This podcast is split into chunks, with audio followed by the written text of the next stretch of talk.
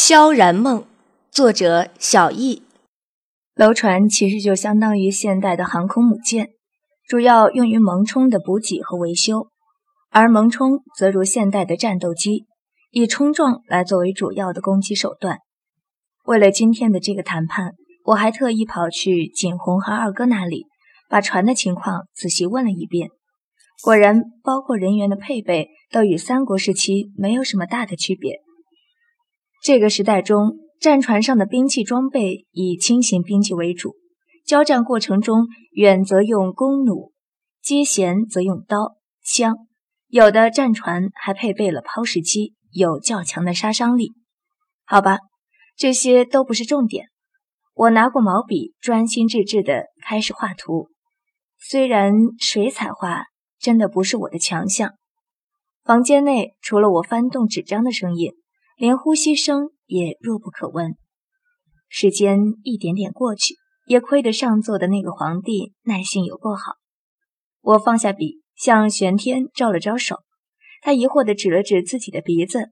我不由好笑地点了点头，道：“这里只有你一个是负责打仗的，专业知识自然是要解释给你听。”他看了魏凌风一眼，见主子点头，才不明所以的摸着头走过来。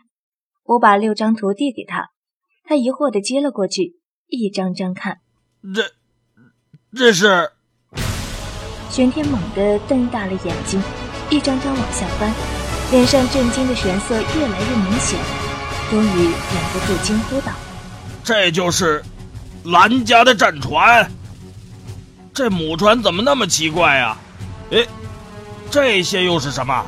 我甩了甩有些酸麻的手臂，向他耐心的解释：这第一幅画是楼船，相当于你们的母船；第二幅叫蒙冲，也就是你们的攻击战船，但船体不是单纯的用木头，而是蒙有生牛皮，便于机动作战；第三幅叫做头舰，专门用于战争中先锋探路；第四幅叫做走戈。一种轻便快船，属攻击型战船，行驶速度快，但自身防御能力差，擅长夜间偷袭作战。第五幅是游艇，专用于水战中传令、通信、侦察敌情的轻型快艇。第六幅名为海鼓，适于海上作战，头低尾高，前阔后窄，不怕风浪。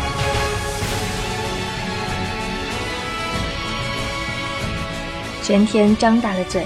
半天说不出一句话，眼珠都像是快凸出来了。我看了他一眼，有些好笑，道：“这些话，有的你可能听不懂，不过我想大致意思你还是明白的吧？这些其实是唐朝专用的战舰，在中国近代史中有一章，把中外古今的战船都做了粗略的比较。又恰好我在现代时，为了完成这一门课程的论文，有好好研究过。”相关的参考文献，当时无意中翻到，我便知道，这么一大卖点，恰好可以拿来唬人。回神看到玄天瞪我半晌，忽然暴跳的吼道：“他奶奶的，这绝不可能是蓝家的战船，否则，一国那群小鬼早早就嗝屁了。听国哪里会这么容易拿下？”此话一出，不止文策大惊。连魏林风也有些变了脸色，玄天忙将手中的画纸递到他面前，他翻看了一阵，眼中异彩连连，直到最后一张翻完，才抬头看向我，声音竟有一丝颤抖：“你如何会这些？这个你且不要管了。”我平静地看着他，回答：“我不会具体的设计，只能提供创意。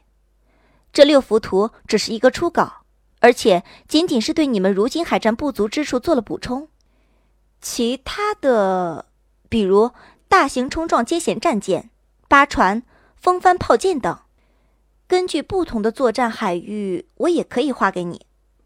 我直起身，目光灼灼地盯着他俊秀绝伦的脸，一瞬不瞬，声音连我自己也没想过的坚定自信。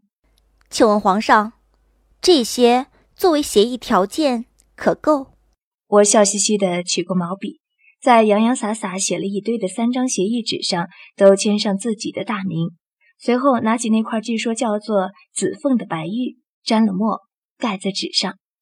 这算是盖凤喜吗？我不由小汗一阵。魏凌风看着我递到他面前的纸，笑得有些无奈，晶莹的手指轻抚上额头，似笑非笑道：“朕大概是疯了，才会听你那第三个条件。”见我笑得更欢，他摇了摇头，竟无意识地露出一个宠溺的笑容。我不由一愣，笑罢，他拿起毛笔签上了自己的名字，随后拿出一块通体雪白、只有顶端渐红的四方形玉，想必是玉玺，盖在纸上。至于作为见证者的文策，则显然已经傻眼了，端着那递过来的纸，放也不是，不放也不是。天哪！谁来告诉他这世上有如此的帝王婚嫁吗？什么签约结婚，这么匪夷所思的条件，皇上竟然竟然还同意了，而他堂堂一个大国的宰相，居然要做这桩莫名其妙婚嫁的见证人。他拿起笔的手猛抖了抖。一式三份。我笑着将自己的协议小心揣进怀里，得意的道：“若是某天有一方违反了规定。”另一方便可将这份协议公诸于众。哼，不过文丞相，作为见证人，到时你可一定要公平哦。说完，我挥了挥手，转身离去。莹若，魏凌风的声音又在我抓上门把的时候响起。不过，也许是错觉，他今天的声音好像少了些戾气和算计，多了分柔软。安心等着朕来娶你吧。我心中猛地一滞，有些烦躁涌了上来，没有回答。我打开门，匆匆离去。回到兰府，我的房间，我一下子累瘫在床上，连话都懒得多说一句。这一天，又是惊又是乍，又是写又是画的，不管是脑力还是体力，都吃不消。新慧和吴叶都凑了过来：“哎，小姐，谈判的结果怎么样？”我嗯啊了几声，新慧以为没成功，忙安抚道：“小姐，我就说那皇帝怎么可能会答应这么荒谬的条件？你也别烦恼了，我刚刚拿到婴儿送来的解药，我们不如现在就跑吧。”我抬头有气无力地把怀中那张纸递给他，新慧接过去，和吴叶凑近了看，半晌后，天哪，小姐！新慧大叫了出来：“这，你到底是怎么办到的？”我勉强撑起身子，嘿嘿一笑，道：“哼，动之以情，晓之以理，最后再诱之以利。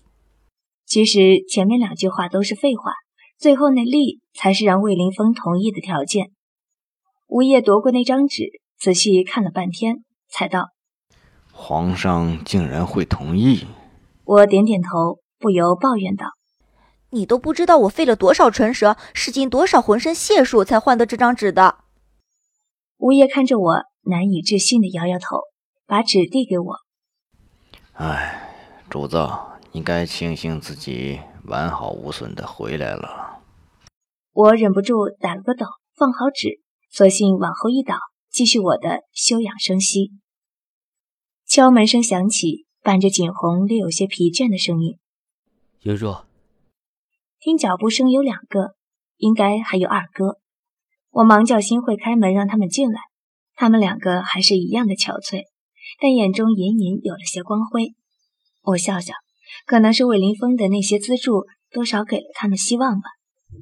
不过看他们的眼神，总觉得有些奇怪，不太敢落在我身上，有些闪闪躲躲的。待他们坐下，我不由奇怪的问道：“景洪，二哥，发生什么事了？”景洪看了我一眼，道：“我听说齐国的文丞相带了大批聘礼，来向蓝老爷提亲，说要让你当齐国的皇后。”我扯出个笑容，点点头：“真是好事不出门，坏事传千里啊！”二哥长叹了一口气，语气萧索无奈。唉，看来现在能救我们听国的，就只有齐国了。我沉默不语，心道：那是你们还不知道齐王的狼子野心。文丞相刚刚带着侍卫从外面回来，又跟爹旧事重提。二哥望了我半晌，续道：“还说，只要定下婚期，齐王便会发兵相助。爹也已经同意了。”文策的手脚倒是快，我暗道：不过蓝君清那老狐狸应该还不知道我已经同意了吧？竟然敢擅作主张的同意，哼！四妹，二哥打断了我的沉思，看着我欲言又止。我不由愕然，但要询问，景洪已经跳起来。影若，我们来是希望你能够救救这个国家。个人幸福事小，没有国，哪来的家呀？景洪后面的话，我一句也没有听进去，只觉得耳中、脑中一片嗡嗡作响。